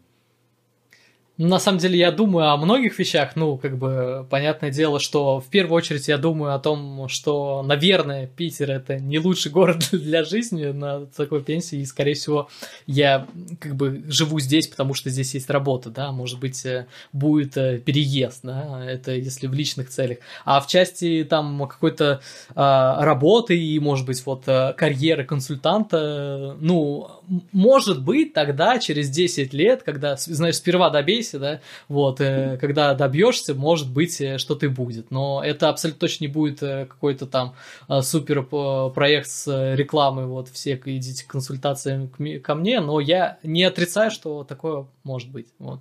А, может быть, я составлю конкуренцию тому самому Алексею Маркову и напишу об этом книжку, почему бы и нет, мне кажется, у меня получается, вот. Но глядя на то, как у тебя просто за полтора года взлетело количество подписчиков, мне кажется, еще пара лет такой динамики, и ты можешь full-time блогером просто стать.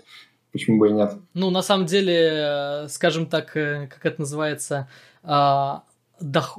уровень дохода от блоков взлетел э, просто rapidly, да, и, э, сейчас последние месяца четыре он внушительный, но я не считаю, что это прям, ну, то, чем бы я хотел сейчас full тайм заниматься.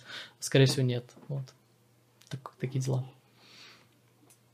Леш, ты дополнишь еще что-то? Спасибо, я примерно этого ожидал. Спасибо, что присоединился. Вот говорят, что э, ну, нужно в Клабхаусе проводить эфиры, только там есть вероятность, что Иван Маск зайдет в вашу комнату. А у нас типа, ну, блин, не Иван Маск, но Леша Марков тоже неплохо, почему бы и нет.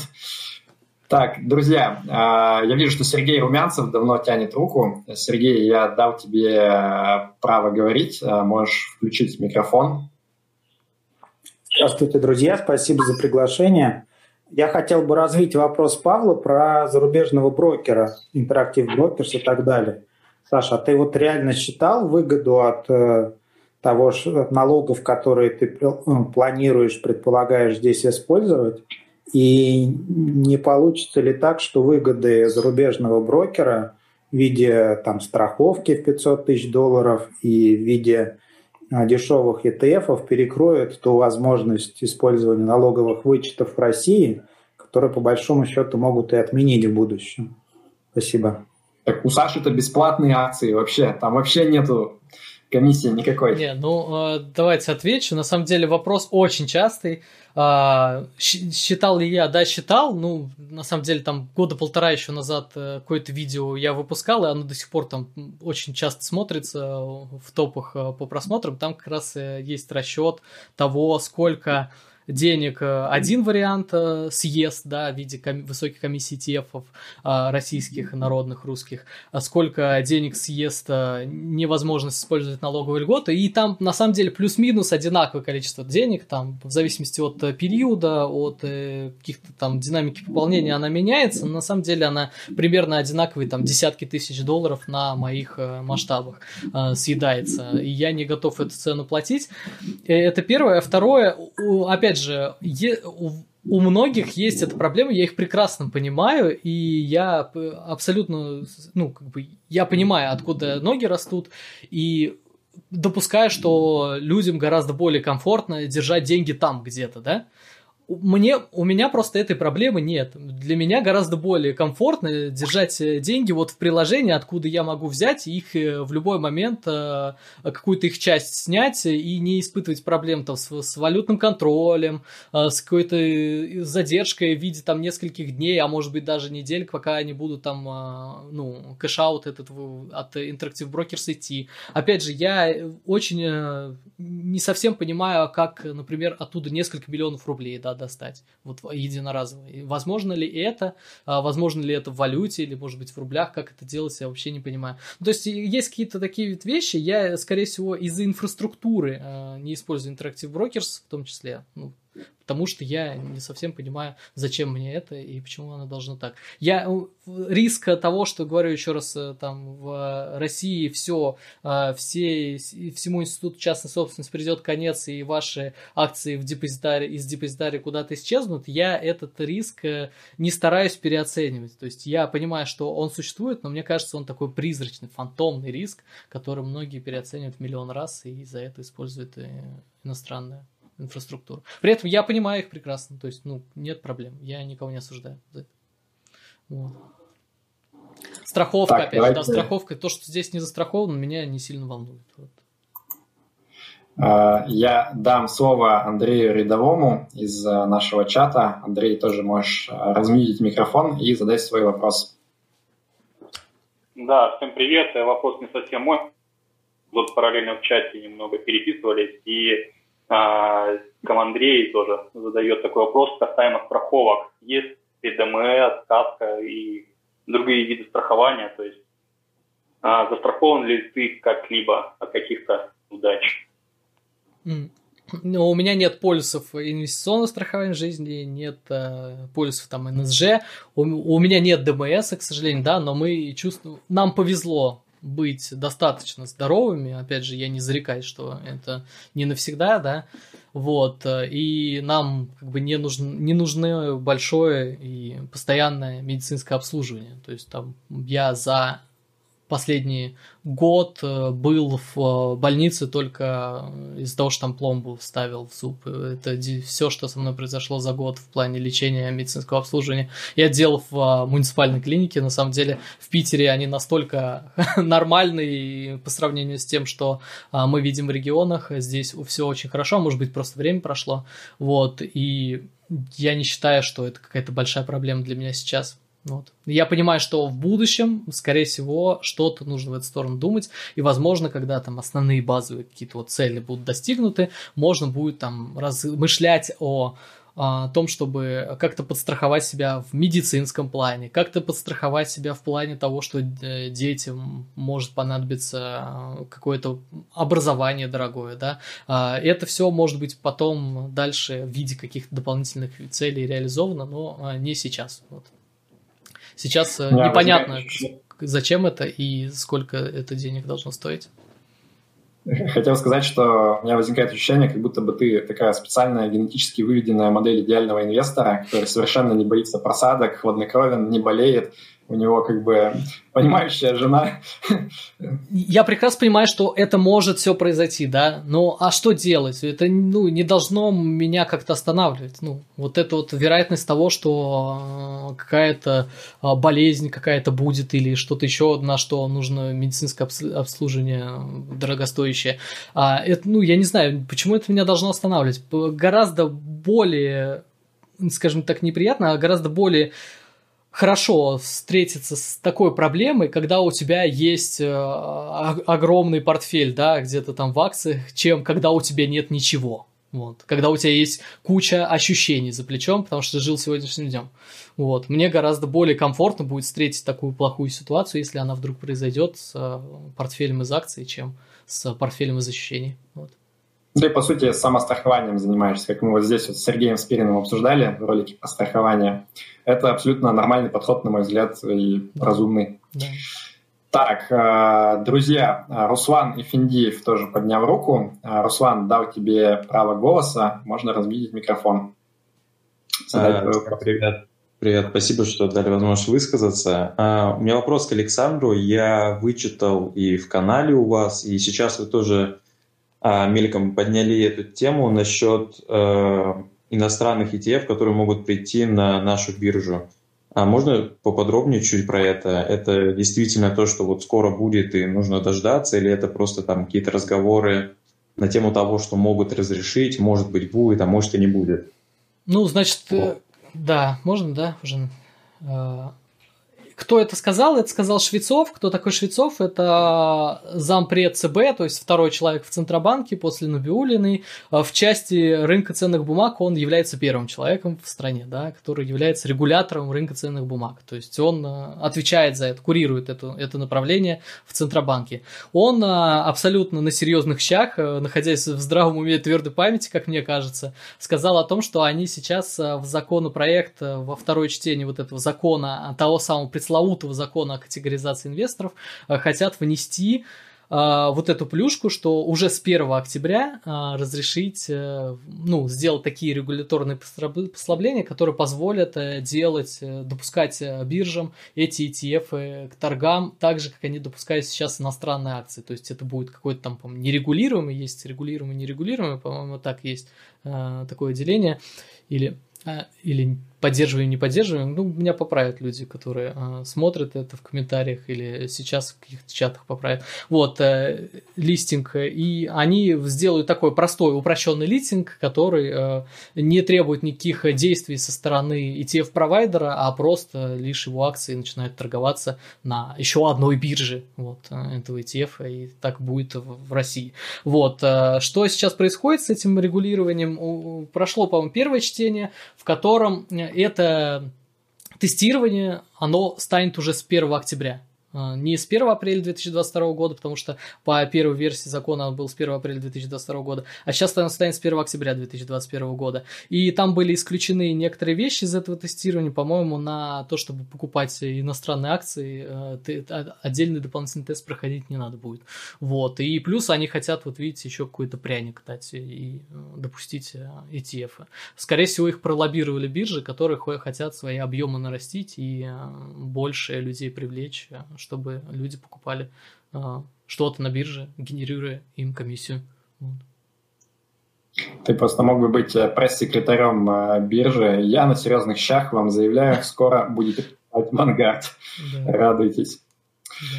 Так, вот я вижу, давно тянет руку человек с ником IRSK. Э, дам слово, не знаю, как зовут, но можно включить микрофон и задать вопрос свой.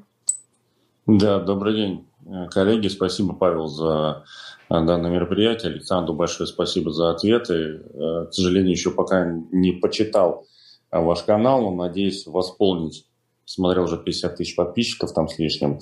А знаете, такой вопрос, он касается в большей степени, наверное, детишек, mm-hmm. да, как бы наличие детей, расход на содержание детей, дальнейшее образование. Вот вы уже запо- запо- затронули эту тему в последнем где-то, так сказать, да, что вот движение FIRE по этому поводу думает, потому что, ну, когда ты, наверное, вдвоем с супругой я не знаю, есть ли у вас дети или нет, Александр, но вот, допустим, там, когда у человека один ребенок, два ребенка, это содержание, плюс обучение, образование, и то есть как бы вопрос с выходом на пенсию, он такой сложный. Либо это философская тема, то есть как бы отучились в школе, дальше сами в институт, ищите там и так далее. Как вообще ваши личные отношения в целом, как на это смотрит движение FIRE? Спасибо большое, коллеги.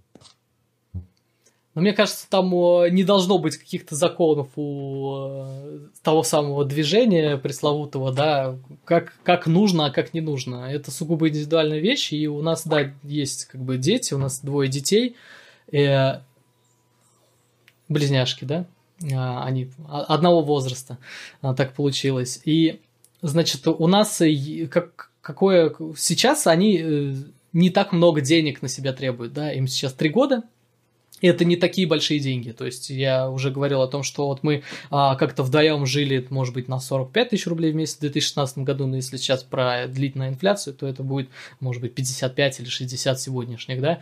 И с детьми у нас сейчас 90-95 в месяц примерно. Вот последние полгода примерно такой вот уровень. А, не считая, что должны, ну, что расходы растут линейно с, с увеличением количества людей в семье, да, то есть она, они не удвоились у нас, а, чуть-чуть ну, в полтора раза выросли, а, вот. Я не знаю, как будет дальше, потому что я не знаю, сколько стоит содержание взрослых детей. Я ни разу их не воспитывал, и особо не у кого спросить, кто в современном... Ну, я как бы в чате спрашиваю, люди говорят, что не сильно прям, там нет такого сильного э, роста а, от трех лет к семи годам или трех лет к десяти годам нет такого. Вот, я очень надеюсь, что не будет прям какого-то роста. Ну, точнее, я даже не знаю, как на это ответить. Потому что если вдруг у, детей выявятся какие-то таланты, на которые нужно дополнительное а, финансовое обеспечение, там, я не знаю, талант быть э, балериной, да, это очень дорого, как мне кажется, то, ну, что поделать? Ну, это жизнь, придется, ну, как бы соглашаться с тем, что преподнесла нам судьба, и как-то отодвигать свои цели. Они не являются первостепенными, они не стоят во главе угла, как я уже говорил до этого.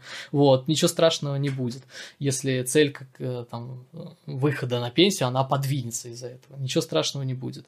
Вот, в части того, дать вот детям вообще все, чтобы в 18 лет у ребенку была уже собственная квартира, я э, поспорил бы с таким подходом, и мне он не сильно э, как-то нравится, я его не сильно разделяю, что детей нужно супер обеспечить вообще всем к 18 годам, чтобы у них все было. Мне кажется, в таком случае просто у детей возникнет проблема с тем, чтобы вот, ну, а, скажем так, открыть себя, да, как-то то есть у них уже все будет, зачем чего-то другого добиваться. Мне кажется, мы не должны сейчас э, работать на своих детей. То есть пусть дети сами на себя поработают. Ну, это моё, моя сейчас позиция. Мы разговаривали, обсуждали это с женой, кстати говоря. Э, не, не подумайте, что у нее другая позиция. У нас примерно одинаковая позиция на этот счет. А в части образования я все-таки рассчитываю, ну, как бы, я обычный человек, который вот из саратовской глубинки. А почему я должен а, сейчас, опять же, на серьезных щах, да, на своих трехлетних детей смотреть и говорить, вот вы будете учиться в Лондоне, я вам сейчас на это заработаю. Нет, конечно, я думаю, что, скорее всего, э, ну, если смотреть, рассматривать дефолтную ситуацию, они будут э, учиться в России, в России есть бесплатное образование, оно, ну, достойное, как мне кажется, оно не самое лучшее, но норм. Вот. А, есть люди, люди вырастают хорошими специалистами, вот, очень много зависит от таланта. Я, опять же, э, придерживаюсь некоторого мнения, что образование переоценено. В этом тоже можно поспорить, и тоже холивара можно устроить. Вот. Мне кажется, что мы не должны сейчас э, заботиться о том, чтобы огромную какую-то котлету откладывать заранее на образование детям, которым сейчас три года. Если у них появятся какие-то таланты, тогда можно будет э, думать. Сейчас по дефолту этого ничего в планировании нет. Вот. Но оно может появиться. И про... Да, и в продолжении, если можно, вопрос. А, планируете ли вы какие-то отдельные портфели делать под каждого ребенка, например, там, ну, пока, чтобы их не вовлекать, а потом в последующем, чтобы их привлекать там, уже к пониманию того, что такое инвестиции, чтобы там с 8, с 9, с 10 лет, например, уже чтобы они понимали, что такое акции и как-то участвовали в этом процессе.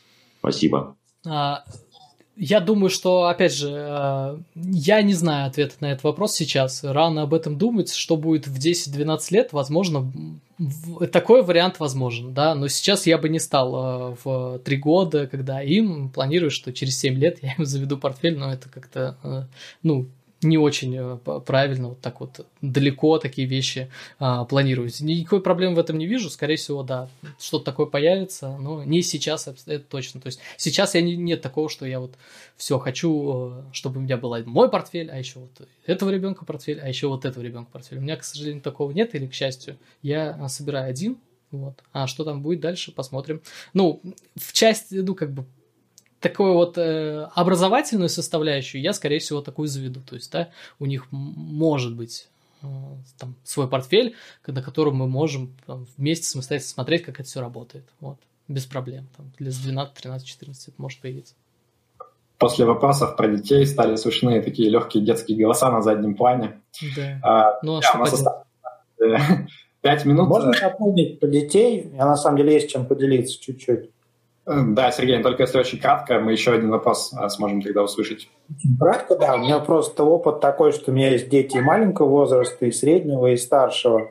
Вот совет, что на образование детей отдельный портфель можно не заводить, а как финансовые цели лучше это планировать, даже если они будут учиться в России. К сожалению, сейчас это все равно достаточно большой источник финансовых затрат – и лучше это планировать где-то за год до окончания института а, деньги на репетиторов и там в течение пяти лет деньги на обучение детей.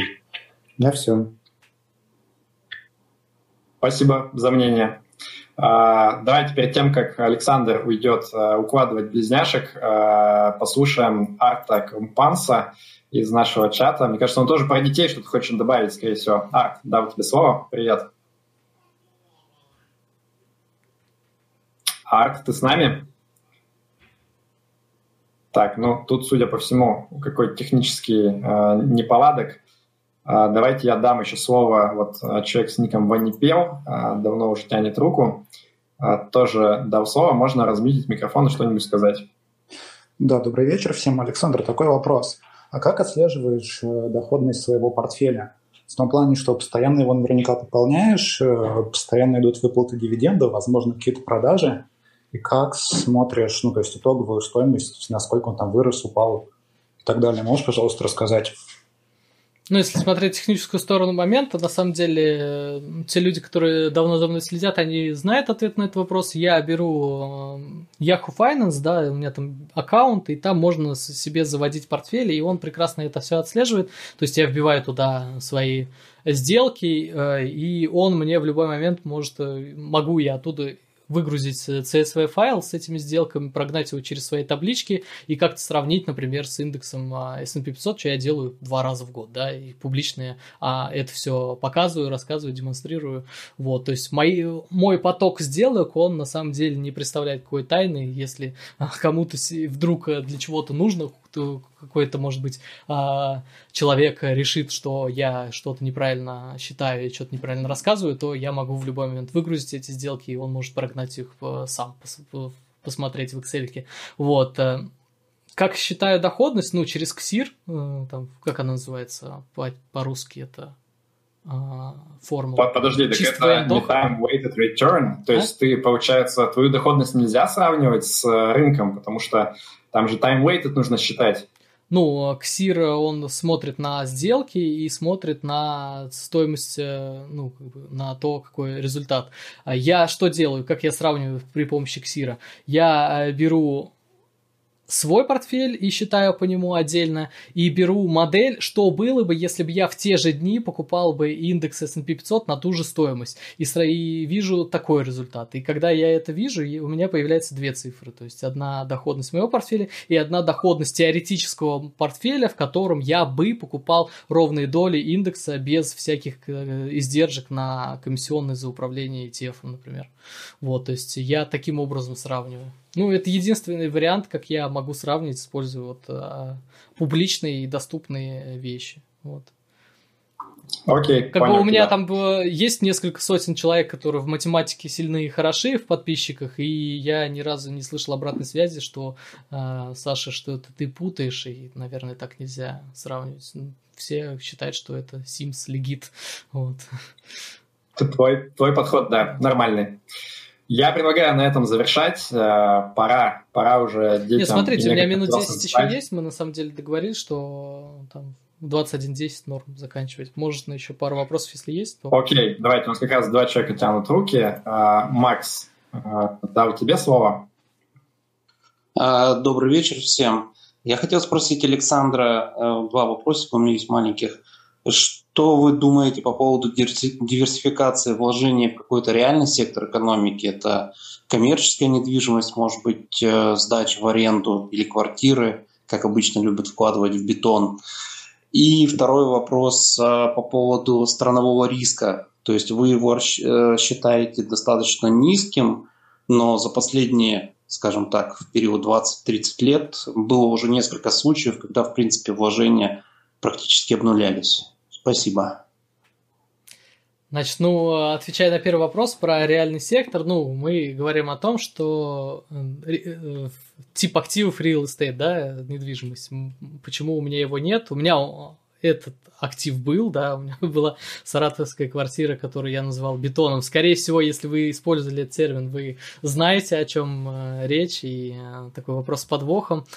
А, значит, я, во-первых, ну, у меня плохой опыт, я это признаю, что у меня есть некоторые предвзятые мнения по отношению к недвижимости. Я считаю, что мне не особо сильно это нужно, и я не хочу запариваться там с сдачей квартирантам, с каким-то управлением, с этими бесконечными счетами, с бесконечными а, проблемами, стрессом с квартирантами. Мне вот это вот все как-то поднадоело, я от этого психанул и решил, что пока что у меня а, недвижимости, квартир не будет в управления, мне этого пока что не хочется, мне этого было сполна за предыдущие там 7-8 лет владения а, той самой саратовской квартирой, да. Так что нет, э, коммерческая недвижимость, э, ну, конечно, может звучать интересно, но, опять же, какие у нас есть варианты для того, чтобы в коммерческую недвижимость вложить, например, 50-100 тысяч рублей? Какие у нас есть варианты? Запифы. Мне не очень нравится инструмент запиф, потому что он очень сильно... А, ну, потому что он закрытый, да? Потому что мы не, не знаем наверняка, что там действительно куплено, а насколько это хорошо управляется, насколько там мы живем в России, это может плохо управляться, а мы можем об этом не знать. И я запиф тарифы, сейчас к ним отношусь настороженно и их не использую. Вот. А так вариантов-то больше нет. Нужно несколько миллионов рублей, тогда у тебя будет коммерческая недвижимость. У меня, к сожалению, сейчас я не готов э, принимать решение на несколько миллионов рублей и вкладывать их в какой-то объект коммерческой недвижимости. Так что тут абсолютно очевидно, что ну, как бы нет такой котлеты огромной, чтобы такое решение принять, и э, нет особого инструментария для того, чтобы маленькими порциями заводить, а тот инструментарий, который есть, он мне не нравится. Вот. Какой там Ты, был когда вопрос? заговорил про коммерческую недвигу, я прям хотел ворваться с рекламой интервью с Оскаром Хартманом, где мы как раз обсуждали их запифы актива, и сказать, ну вот же, можно вложиться там, не знаю, 200-300 тысяч рублей, купить себе кусочек там один квадратный метр торгового центра где-нибудь там в Москве или там в Саратове в том же самом, и там всего лишь будут э, расходы на управление до 50% СЧА, как бы, в условиях нормально. Не верю, вот. Да, okay. считаю себя, ну, как бы за собой право просто им не верить, э, людям, управляющим запифами. Вот. Ок. Давайте послушаем последний вопрос от а, Дмитрия. Я не ответил на второй вопрос про а, поводу да, страны, sorry. да?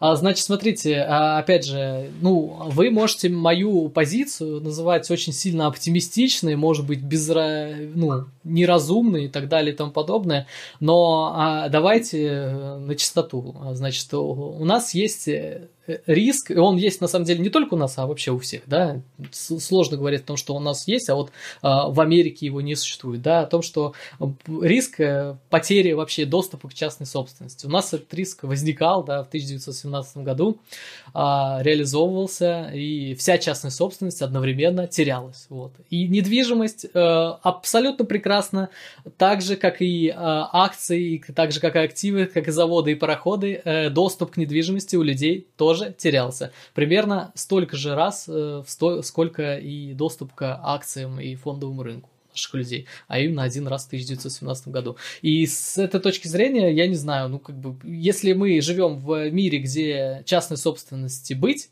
то мой план норм. И никакая недвижимость там не диверсифицирует и не спасет от того, если э, институт частной собственности в нашей стране прекратится. Просто в эту квартиру придет а, Иван Петрович, э, одноглазый э, герой революции, и он теперь поживет с вами в соседней комнате, потому что это больше не ваше, а государственное. Вот, ну, как-то так. А биткоин он не берет при этом. Но биткоин, да, но биткоин на флешке будет, которая это самое, коротнет она, и, как криминальном чтиве.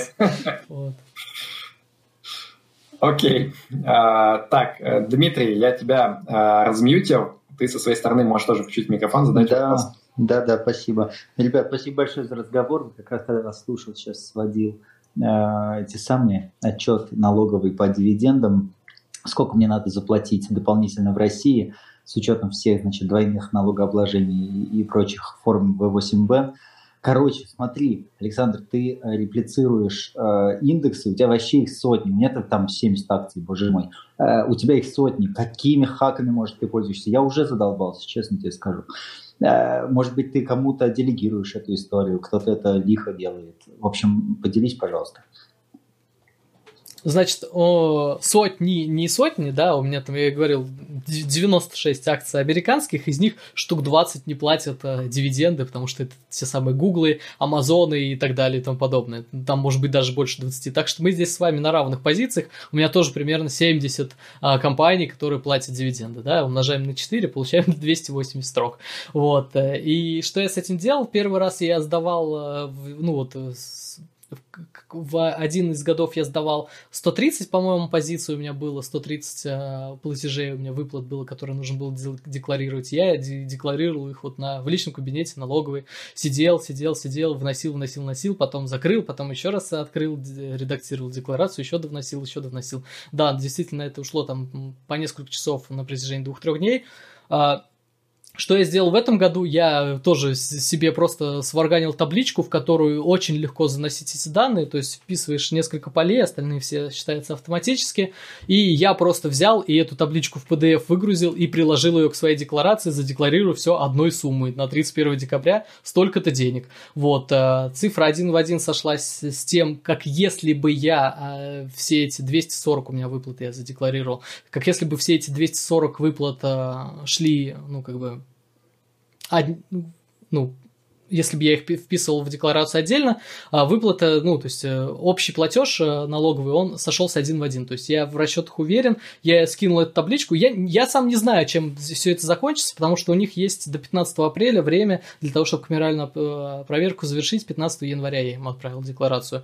Вот. Я очень надеюсь, что это все будет при, при, принято. Скорее всего, у них там нет ни времени, ни желания, ни сил разбираться с этим, и они это все примут. Если они это примут, то у меня будет прекрасно прекрасные, значит, э, прецеденты, примеры, инструменты. Я буду им пользоваться, продолжать, потому что эту табличку, на самом деле, заполнять там вот по 240 выплатам я ее заполнял 2 часа, может быть, не больше. Вот, ну, при, пришлось вот 2 часа выкинуть из жизни, да, заполнить вот это все.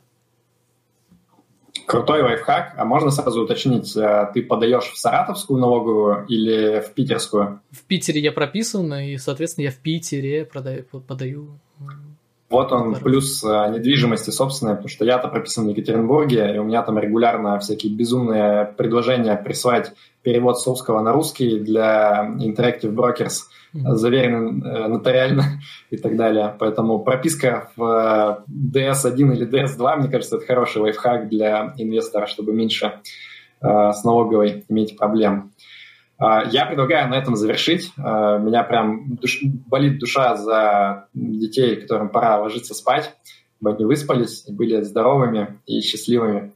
А, я поэтому хотел завершить, сказать, что, Саш, спасибо тебе большое, я получил огромное удовольствие. Мне кажется, трудно придумать лучше вот первого эфира для Rational Radio нашего.